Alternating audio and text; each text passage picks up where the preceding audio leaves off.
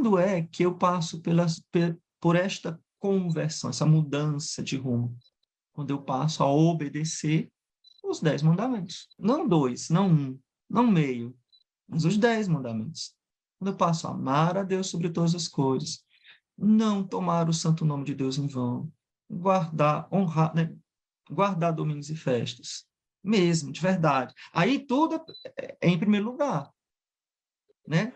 Então, não tomar o santo nome de Deus em vão. Então, acabaram as piadinhas. Guardar domingos e festas. Chova canivete, eu vou para missa. Estou viajando, estou de férias um dia que é a missa aqui nesse país onde eu estou, que eu nem sei a língua. Uma vez eu fui, eu fui com a irmã, eu era seminarista. Eu fui com a minha irmã para Bratislava. Bratislava, eu não sei qual é o país, não sei se é a República Tcheca.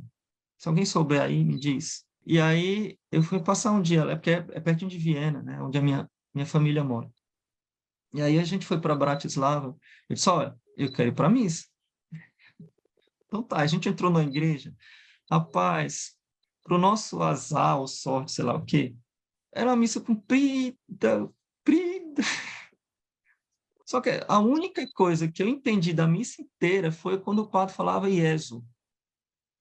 Porque eu me lembrava do latim e sei que é Jesus. E, e suponho que ali era Jesus, mas o resto eu não entendia uma palavra do que o padre. Nada, nada. Sabe que você não entendeu nenhuma palavra? Só Ieso.